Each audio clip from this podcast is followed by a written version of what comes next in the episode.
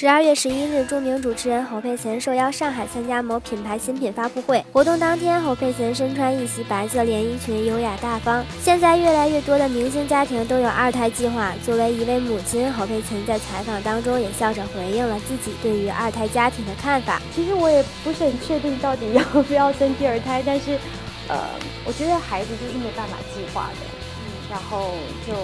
看看老天爷，但是我相信，如果我有二胎的话，我有更多的资讯，我一定会把自己的健康照顾得更好，这样小孩子才有更好的环境，然后有更好的呃吸收的营养。就是我觉得当妈妈都会希望。